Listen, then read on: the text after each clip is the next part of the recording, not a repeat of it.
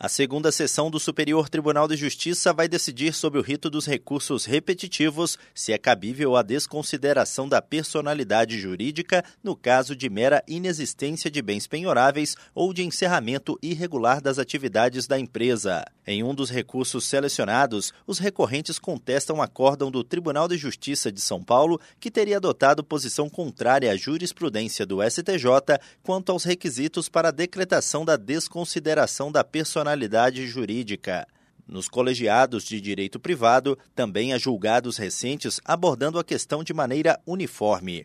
O entendimento adotado afirma que a existência de indícios de encerramento irregular da sociedade, mesmo aliada à falta de bens capazes de satisfazer o crédito em execução, não constitui motivo suficiente para desconsideração da personalidade jurídica. Os processos afetados são de relatoria do ministro Raul Araújo e a controvérsia está cadastrada na base de dados do tribunal como tema 1210.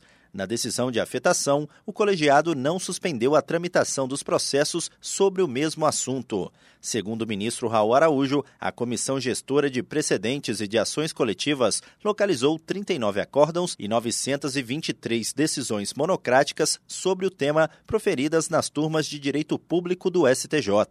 A possibilidade de aplicar o mesmo entendimento jurídico a diversos processos gera economia de tempo e segurança jurídica do Superior Tribunal de Justiça, Tiago Gomide.